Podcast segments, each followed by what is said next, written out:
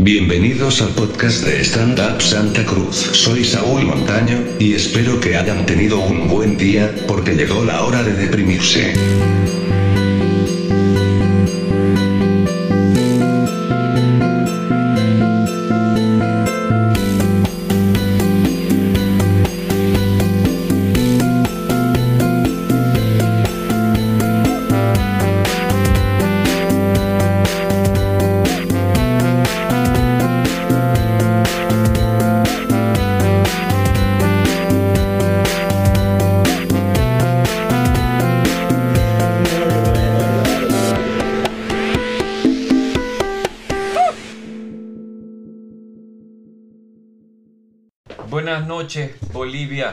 Buenas noches, mundo. Bueno, tuvimos el primer episodio del podcast, la anterior vez, que, salió como una entrevista Ariel Vargas, está aquí a mi lado, con, por el show de, Yo Corrupto, en, que tuvo su gira nacional. Revisen el anterior post, está buenísimo. Tuvo como, no sé, unos, que llegamos casi al millón de reproducciones. Ya están escribiéndonos para los auspiciantes. Así que contáctense vía inbox que vamos a, a anunciar. Eh, esta vez vamos a hablar. El título del podcast se llama ¿De qué hablamos cuando hablamos de estándar? Así se llama. Parece libro, ¿no? De superación. No, en realidad sí me estoy pirateando de un libro que se llama ¿De qué hablamos cuando hablamos de amor? De, de Raymond Carver. Pero no hablemos de literatura, de cosas aburridas. hablemos de, de comedia. Entonces, ¿de qué hablamos cuando hablamos de estándar? Yo estaba pensando eso para poner en contexto, ¿no? Porque esto es relativamente nuevo lo que ha sucedido acá en, San- en Santa Cruz, ¿no? Está sucediendo, pero en, en- en el mundo está hace mucho tiempo atrás.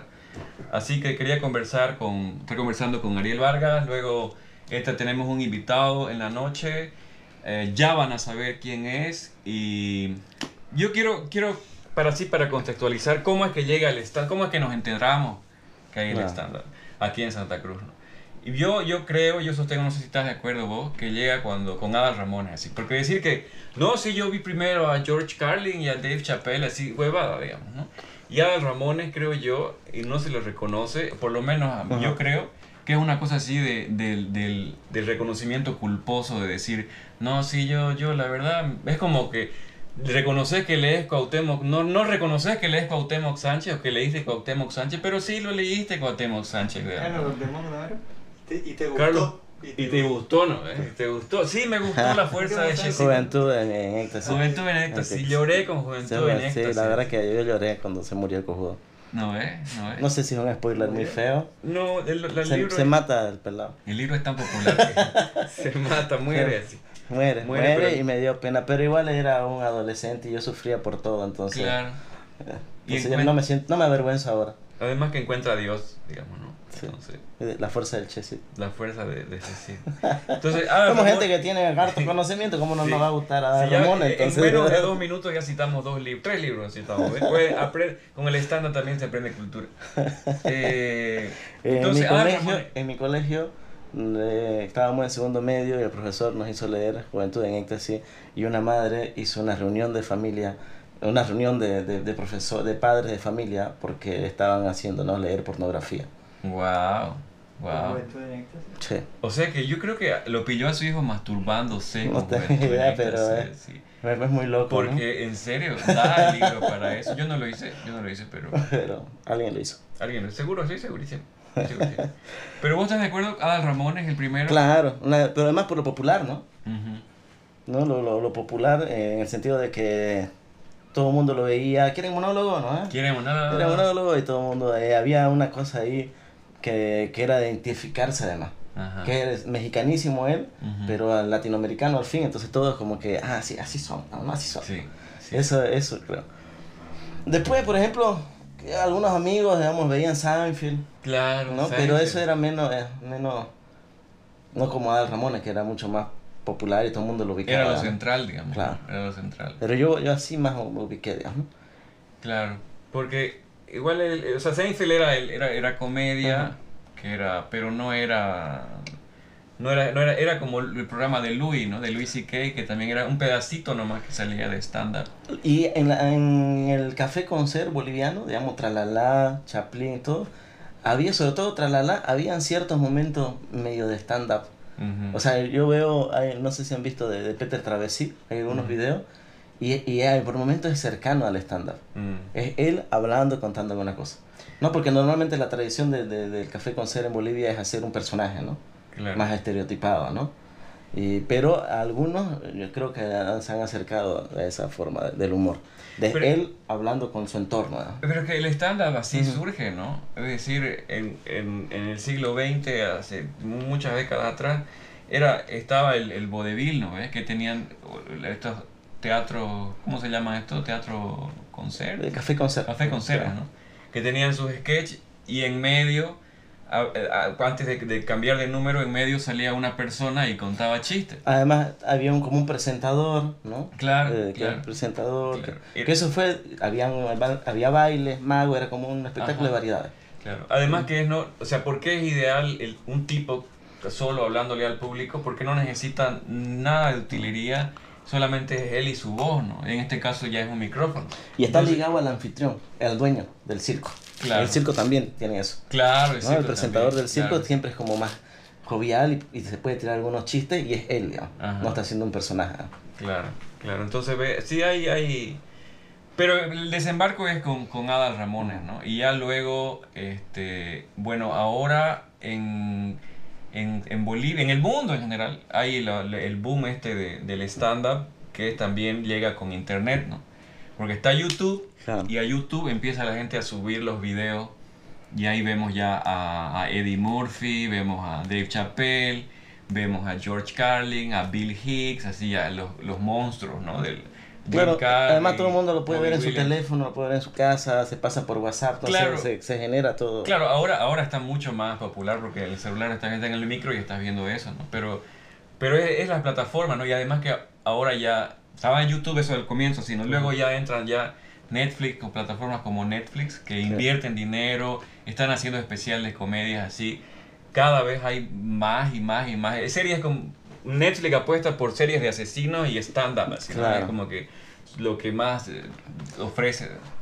Y te abre un mundo, pues, ¿no? O sea, de repente puedes ver de todo, digamos, de, en el universo del stand-up, porque antes yo creo que había como la idea de que, ah, así se hace, ¿no? Mm, Pero uno descubre que hay un montón de formas, ¿no? De, de gente que así, eso a mí es lo que me gusta, ¿no? claro. Ya no, no, no es que la gente dice, a mí no me gusta esto, Mm. sino es como que te puede no gustar un tipo, pero te puede gustar otro, digamos, ¿no? El, el, el- el- la forma como presentan el humor es, es un mundo grandísimo y eso está bueno, ¿no? Y Netflix te ha acercado a eso, digamos.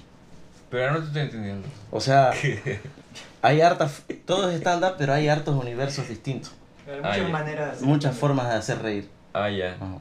Pero, Me o sea, como, ¿no? con la contenido, explicación. como contenido. Como forma de hacerse reír, de, de- o sea, es un tipo, una tipa parada hablando sobre la observación. Pero la forma de cómo, cómo es de uno a otro se cambian tanto. O sea, eh, cada, hay como para cada gusto. Ah, ya. Claro, claro, hay distintas formas de humor, ¿no? Sí. Es decir, eh, varía. eh, los ingleses son mucho más ácidos, ¿no? Es decir, el, el, el gringo, el, el, el norteamericano, también su comedia va por otro lado. O sea, a eso te referís, ¿no? A esa forma de humor. Hay una cosa que a mí me sorprende, por ejemplo, que es como más cercano. Yo hago, hago teatro y hay un público de teatro y hay un público que no le interesa el teatro, ¿no? Ujú. Entonces, ahora que hago stand-up, algunos familiares, algunos amigos que nunca les, pare- les daba deseo ir a ver una obra, han ido a ver el stand-up. Mm. O sea, les genera una curiosidad, les parece que eso sí les va a gustar. Mm, ya. Sí. ¿Entendés? O sea, hay, hay- gente que... Porque no tiene por qué gustarle. ¿no? Pero es que igual, ¿sabes que Hay esa cosa de, de de que- Creo que vale la palabración para los que terminen de ver este video, como estamos dando unas clases magistrales de lo que es el stand-up, al final se van a entregar certificados de, de participación con valor curricular. Escríbanos así. ¿no? 50 centavos la 50 fotocopia. centavos. Ya, entonces, ya me perdí, de que no, estaba comentando, ah, ya, era que, o sea, eso que comentabas me parece interesante de que la gente que no fue a ver una obra de teatro, pero, o fue a ver y no conectó, pero sí conecta con el stand No, o sea, hay gente que nunca ha querido ir a ver una obra mía. Ve, No y- le ha parecido es que hay curioso. eso, es que hay esa Y cosa, Ahora presente, estoy presentando eso y de repente, oh, vino mi primo, digamos, ¿no? porque le daba deseo verlo, digamos. ¿no? Y eso a mí me, me parece interesante. Es que, es que es esa cosa de ese distanciamiento de la alta cultura, ¿no? El teatro siempre ha estado relacionado con esa solemnidad y esa forma de consumo de cultura de, ma- de alguna manera elitista, ¿no? Sí, En sí. cambio, el stand-up tiene una, un acercamiento más popular a la gente, además que es humor, ¿no? Entonces Claro. eh, es distinto. Me parece que, que esa es la forma de acercarse al, del- como entretenimiento es más masivo, ¿sí? Claro, además la gente lo siente más cercano. Cree Ujú. que le va a gustar más. Y sabes que es algo igual que importante, es que reír te provoca placer. Claro. O sea, reír y te provoca placer. No, pero Ir a una obra de teatro te puede provocar otras emociones, pero si te vas a reír y, y tenés pequeñas dosis de placer a cada rato, Ajá. vas a volver a ir, digamos, Sí, te vas, te vas a seguir yendo. Me fue buenango, por si acaso.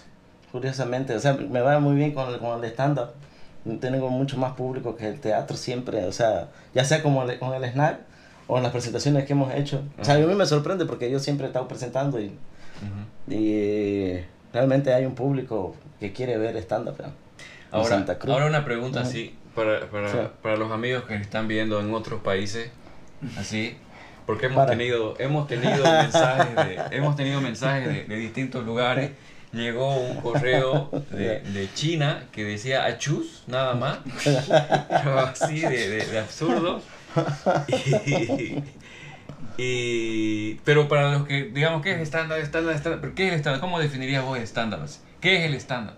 Va a un tipo de humor de, de observación. Es una persona que Pero se ¿cómo- para frente al escenario a contar chistes, pero de cosas que, ellos, que él observa. Ya. Pero no es el cuentachiste el que dice, ah, Pepito le dijo a la No profesora. porque él no está observando él.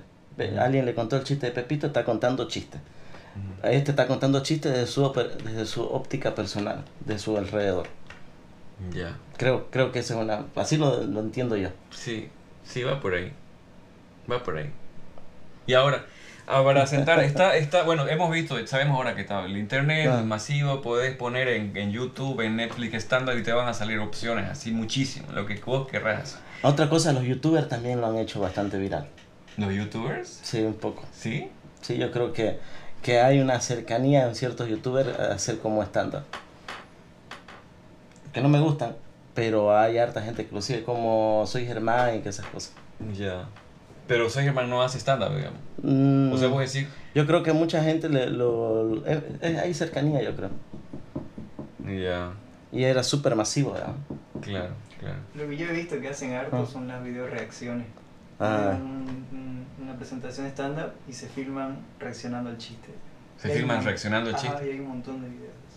Ah, está bueno eso, está bueno. Eh, pero bueno, entonces hemos visto solo el internet y para seguir el hilo. Y ahora, pero, y el stand-up ya no como consumo a través de una pantalla, sino en, en, en la experiencia real en Santa Cruz. Está ocurriendo acá, hay distintos lugares en donde se está haciendo stand-up. Podrías, no sé, hay, hay- ahí está Meraki, que es donde aparece, ¿no? Meraki es, es clave. Meraki está- es clave, Sí. ¿no? Claro, porque además es un lugar que creo yo que tiene más condiciones para poder eh, presentar, digamos, stand-up a una cantidad grande de, de público. Ujú. Creo que entran 120. ¿no? 120 personas. Ajá.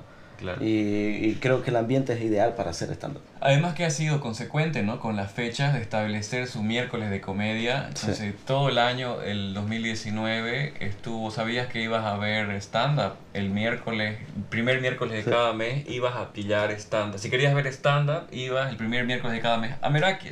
Sí, sí. Entonces, pero está igual, está Snack Tiañola también. Que tengo la impresión, o es que es como que hay más presentaciones de stand-up que de teatro. o- Hay más presentaciones. Porque el deseo, nosotros, nuestra sala es chiquitita, ¿no? el snack es para 40 personas. Entonces lo que quiero es que haya más continuidad. Ujú. La idea es hacer pequeñas carteleras de espectáculos de stand-up los viernes. Ya. Para que con cierta frecuencia la gente pueda ir a ver stand-up el viernes en el snack. O sea, Esa es la apuesta ahorita. Vamos a ver después cómo, cómo evoluciona. ¿Sabes que eso me dijeron en Mm. Sucre? No me acuerdo quién, que ya después en el after, Ujú. así en la borrachera. Me dijeron, me dijeron que, que a la gente le gusta no pensar en opciones. O sea, no es, es como que sabe que va a haber el viernes a las Claro. 8 de la noche un show sobre Sí. comedia y yo voy a ir y no tengo que buscar otro lado y voy a ir a eso. sí. Ya es como que eh, hay cierta comodidad, pues, ¿no? Del evitar el dilema, ¿no? Sí. Sí, sí. sí. Me parece interesante eso. de- Entonces, la- y la- y como es un espacio más pequeño, nosotros con 20 personas ya podemos generar un ambiente para hacer stand-up. Ujú. Porque generar el ambiente es súper importante, ¿no? La El iluminación, la sí. oscuridad. Sí. eh. Eso- y eso y como es una clave. ciudad grande y hay un público, creo que se puede sostener teniendo show los viernes. Mm. A ver, un, un- Todos los viernes. Un poquito de paréntesis. Me, Ajá. me parece interesante el- lo que decías, que, que la definición, la descripción decía que es el stand-up, pero no es solamente, es decir, el- la persona ahí parada contando chistes, de- de- no como el cuenta chistes, sino desde la observación sobre su realidad, Sí. ¿no? pero también es las condiciones físicas del espacio. Eso es importante porque nos dimos cuenta y lo vivimos Sí, así, sí, porque hacíamos show en, en, en Tiañola y decíamos, ¿por qué no funciona? ¿Qué pasa? Somos tan malos así, ¿no? Y de repente, no me acuerdo de, leí por algo por Sí. ahí y era que tenía que estar la gente en la oscuridad, así, ¿no? Porque está en la oscuridad y ríe de manera impune sobre Claro. las, las guarrangadas que uno dice ahí arriba o lo, o lo incómodo que le provoca. Claro, tiene que generar sorpresa. Sí. Y la sorpresa tiene que estar, la persona tiene que estar no preocupada de otras cosas para, para sentirse cómodo con el show. Sí. Si no se quedan, se sienten observados. Se sienten Sí. observados, ya se, se rompe eso. Lo, hemos- lo aprendimos a la mala. Lo aprendimos a Lo la aprendimos a la mala Sí. haciendo, así, Sí. haciendo show donde nadie reía, donde estaba más súper iluminado, Sí. donde no había ambiente ni condiciones y éramos así como... Donde no iba nadie también. No Hicimos nadie. un hermoso show donde no fue ni siquiera la gente que invitamos gratis. Sí, Sí. quedaba más o menos bien. Y fue un desastre. Ojalá Sí. haya sido más o menos bien. menos bien. Pero sabes que eso, eso igual es como que la, ya di la oscuridad, sí, tiene que estar en la oscuridad. Pero el otro día veía a este comediante callejero eh, gordo, el gordo Sí. se hace llamar, que, que se presenta en el parque urbano. Sí. Y es 4 de la tarde, así. La super luz en Santa Cruz y el tipo está ahí dando su material y la gente está riendo, pero a mil, así, ¿no? Mm, No sé qué sucede ahí. No somos tan buenos como No. ellos. Eso es seguro. Sí. Sí, dice que Dave Chappelle hacía eso. ¿Se iba así al día? ¿A la calle? Sí. Es que te- todo esto, todo el es oficio es curtirte, pues, ¿no? Pucha, si hay cuatro personas, por ejemplo, es súper difícil. Pero ponete a pensar que eso es bastante trabajo de público. Claro. Y no todos los comediantes tienen ese estilo. Claro, no todos tienen ese estilo. Sí, es cierto. Es cierto. Porque, bueno, pero igual eso que decías, ¿no? De que tiene que haber grupo, porque nos reímos de mejor de manera grupal, ¿no? Es decir, no me acuerdo quién que me comentaba, creo que era uno de los, de los comediantes amigos de aquí de la escena local que, que decía que había un experimento, so- un experimento social en un metro y que empezaba una mujer a reírse sola. Empezaba a reírse, empezaba a reírse y contagiaba, contagiaba, y contagiaba, y contagiaba, y todos empezaban a reír. Por eso es que ahí es tan, tan, tan bendecido ese tipo que se ríe fuerte en los, Por en los shows. así.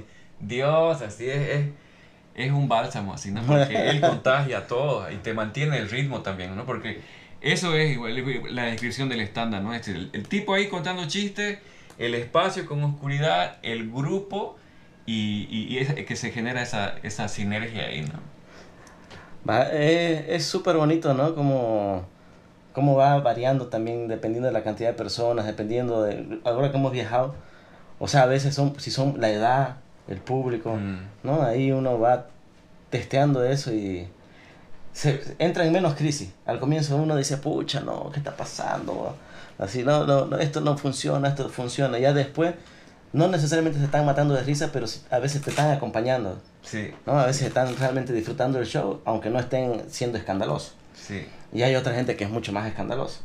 Ahí uno se siente mejor, pero en el fondo no creo que, Claro. que determine eso que esté bien o mal. Tiene que haber una retroalimentación del, del, del público. Esa energía el comediante arriba la recibe y él mismo se suelta, se siente más seguro, se siente gracioso y por lo tanto es más gracioso y la gente considera que es gracioso y todo fluye. Sí. Yo lo pienso mucho en- como en conversar. Trato Ujú. así, de, así como tratar de conversar con el público. ¿no? Sí, Que aunque no dan su opinión directa, sí hay una respuesta en las risas, en la tensión, en los silencios, esas cosas. sí. Eh, eh, Tengo, una vez escribí un chiste ahí que no... Lo he, lo he soltado Ujú. unas veces, pero es un poco largo, así, pero es como que hay eh, es- escalas así en los niveles de atención. ¿no? Claro. Primero está como que el indiferente, y luego estoy prestándote atención, el otro es esa cara que a veces cuando te conectas con el público, porque no se ve del todo desde arriba porque la luz está encima, Sí. pero es esa cara así de que te están mirando así con la boca abierta, un poco sonriendo, así de... El otro es la sonrisa, el otro es la risa, el otro es la carcajada, y yo al final decía ese chiste que es los pedos, digamos, una cosa que sueltan pedos. Para ocultar, se sueltan, restas ríen fuerte para ocultar el sonido del pedo. No, no un chiste boludo, digamos, pero, pero hay como que escala, así, ¿no? Eh, pero bueno, está Meraki, está Tiañola, y Sí. están ocurriendo también en otros espacios en Santa Cruz también. Mantis, Mantis, exacto, Mantis. que Mantis eh, este jueves se presenta además. Sí, a Martes, este Martis, Mantis en este, ¿Mantis? Este jueves en Mantis. Eh, Después, ¿qué otro lugar? Eh, Eh, hay eh, Benedetto, se llamaba, Sí, Benedetto. ¿no? Y, y Duda. Duda. en duda, en duda está un... Está Sí. interesante eso. O sea, estamos hablando ya de que 5 o 6 lugares. Sí. Eh, estamos hablando de tres micrófonos abiertos con más frecuencia, de show permanente. Este, este mes, con estos meses van a haber como tres especiales más o menos. Sí, ya. Entonces, el, estaba el este especial, el miércoles hay un especial de comedia, El Año de las Ratas, que está a cargo del elenco La K Amarilla, Sí. que está Chochi Cardona, Rafa Canedo, Natalia Áñez, Lucien Alessandra y Nico. Nico, Nico BDP, y de host está Vico Ríos. Entonces, es un, un show que, que, que se va a estrenar el, el miércoles en, en Meraki. El jueves hay el Open Mic. o sea, el En Open Mantis, Mic- sí. en Mantis, el Open Mic y el especial si podría... El Open Mic, Claro, eh, la- es un espacio, un micrófono abierto para que la gente pueda subir a probar material, a hacer su show, a, a subir por primera vez incluso, ¿no? Es Mm. como... Para mí es clave, creo que ha sido clave así. Entonces es un evento gratuito, la gente sabe que va a ir a ver un show gratis. eh, y la gente que hace comedia va a ir a probar material nuevo, va a ir a testear cosas distintas. Y la gente que nunca ha subido va a descubrir si, si lo logra o no lo logra. Entonces es como claro. como un momento que ha sido clave en el crecimiento del stand-up acá. Mm, El especial yo creo ya es, es- ya es- son espectáculos cobra, eh, son espectáculos que se pagan y que tiene eh, una temática, un Ujú. concepto, un concepto en el cual gira todo el show, ¿no? Sí, hay el especial. Ahorita con lo del especial, le invitamos al invitado, invitadísimo especial. Perfecto. Y, pero to- todavía nos quería, quería cortar un poquito eh, el tema de... Me, me acordé de cifra. eh, entrevisté una vez a Pato Peters, Ujú. que es el, eh, el Meraki, que, que hace posible los los open mic, el micrófono abierto en Meraki. Y me soltó una cifra como algo que desde que está con los micrófonos Ujú. abiertos ha habido como, no me acuerdo si eran 50 y algo comediantes que se habían subido a probar eh, en el escenario, lo Ujú. que me parece genial. Y también mencionar a, a Pablo y Balú, ¿no? que han, est- ellos han acompañado este crecimiento del estándar desde el, desde el, Son, son clave con Momo, ¿no? Que con Momo su- Producciones, es que dan clases de estándar. Sí, ¿no? Ahora mismo están dando clases Sí. esta semana. Eh, ellos im- impulsaron el micrófono abierto. Alguna vez cuando nosotros estuvimos en, en Mantis eh, comenzando, además así como y además que nos, nos estaba yendo un desastre porque no, no habíamos acondicionado todavía el espacio para poder hacerlo. Ellos fueron igual, todo como que hay una Sí, hay un ambiente de, de, de querer crecer todos y, y de ir a todos los eventos y, y tratar de que tener más adeptos, ¿no? Como que la Sí. gente lo disfrute y todos Sí. crezcamos en ese sentido. Sí, se va sumando, se va sumando. Eh, entonces, invitamos al, al invitadísimo especial, al gran Marco Martorell. Martorell. Un cojín. ¿Te pongo el cojín o no? No, está bien, está bien. Ahí entramos. Pucha, soy grandote. Está grande, ¿no, Martorell? su, su hermano mide... ¿Cuánto mide tu hermano? Eh, dos metros. Dos metros. metros, no más mide, dos No, metros. dos cero cero. 200. Bueno, a- Matoli ahorita está, eh, él, es, él es ingeniero industrial de profesión. Correcto, sí. Correcto, ah, dato cierto. Industrial y de sistema. Industrial de sistema. Ya está alardeando. No, bueno, Matole, eh, para hablar de los especiales de comedia, anoche estuvo, se presentó en Snack de Añola eh, con el especial de Yo Corrupto, que, que conversamos en el anterior podcast, ¿no? En, en el en- en que subimos esta semana pasada. Entonces, si podrías explicar un poquito más cómo la movida, ¿qué, qué es el especial de comedia? Entonces, reforzando lo que decía Ariel. Claro, el especial es como eh, dar un, un show más, más completo, digamos, ¿no? Mm, sí, Más completo en el sentido de que en los open mics se prueba más material y este material ya probado claro. ya se trata de presentar un poco más pulido ya ahí, digamos, ¿no? Y conforme, bueno, se presenta más veces el especial, vamos modificando y puliendo y puliendo, porque este, lo bonito del stand-up es que es un diálogo también con el público y se va modificando las cosas y se va adaptando y, y, y se va haciendo algo cada vez mejor. ¿verdad?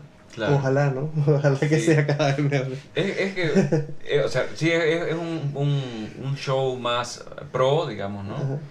Dentro de lo amateur que todavía somos todos así. Bueno, no. hay que editar esa parte. Claro.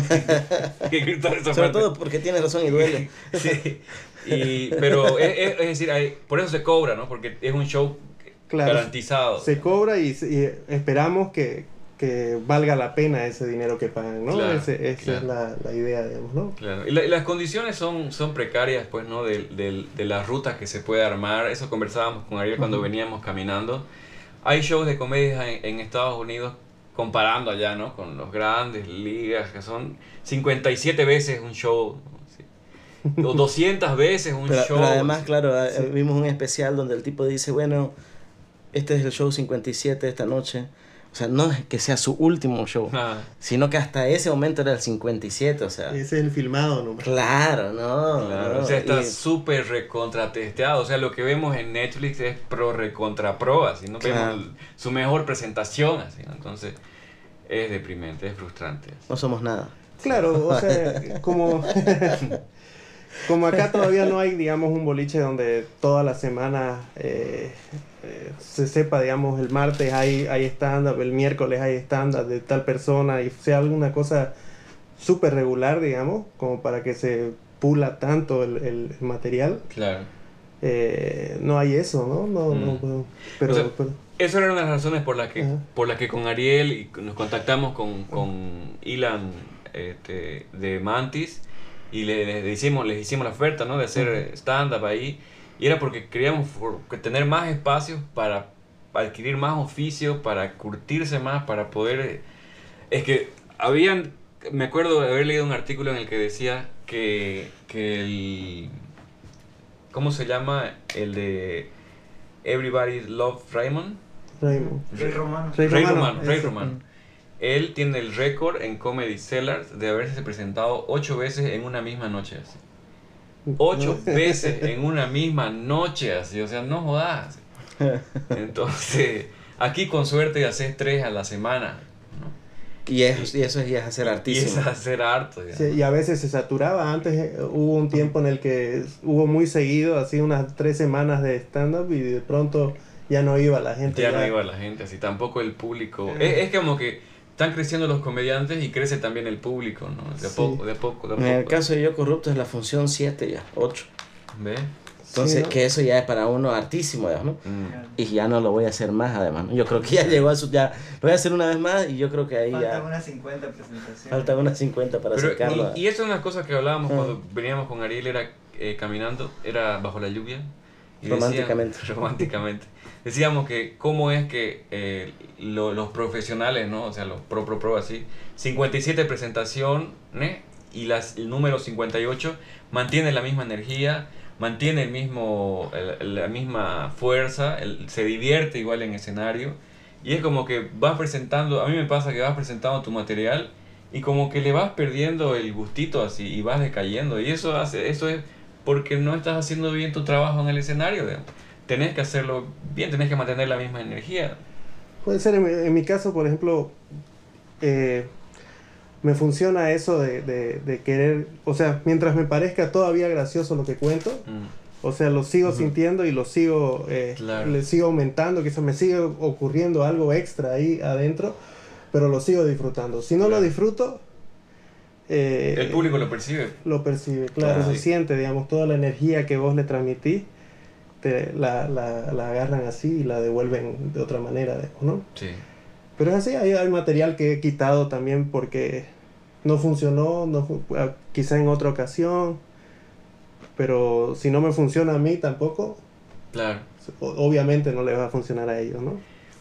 Ahí para ir, para ir cerrando, para ir cerrando, eh, algún especial de comedia, me gustaría que sea como que una marca, ¿no? Del, del podcast, al final recomendar algo para que la gente vea, o en Netflix, o en HBO, o en Amazon, bueno, no Amazon no creo que tiene, tiene poco, Pero bueno, eso. En YouTube, Mm, ¿qué especial espe- recomendaría? Especial directo. O un comediante.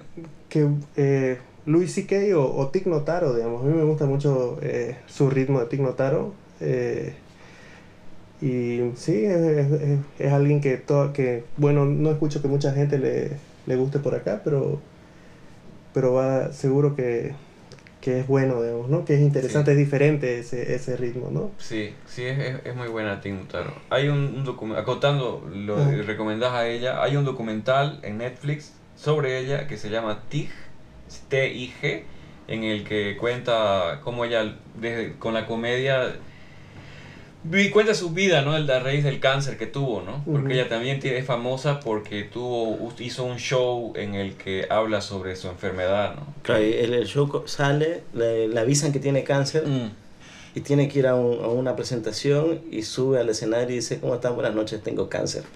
sí. Claro, y era un cúmulo de cosas más, Sí, digamos, ¿no? sí, de que la habían dejado, su madre había muerto. Sí. Sí, está, varias está- cosas, una cosa muy divertida. Sí. Pero, Ariel, ¿algo, algo para recomendar? Eh, ahorita estaba viendo uno que, que me llamó, me gustó un poco, que es eh, el mexicano, Franco Escamilla, Mm. que es sobre la anécdota. No, no me encanta tanto él, pero me pareció súper interesante por lo que estamos hablando. El tipo dice, eh, son 10 años que hago comedia, creo, dice. Y al principio me iba mal en la vida, entonces tenía un montón de cosas para contar y para hacer reír. Y ahora me va bien y ya no tengo nada más que contar.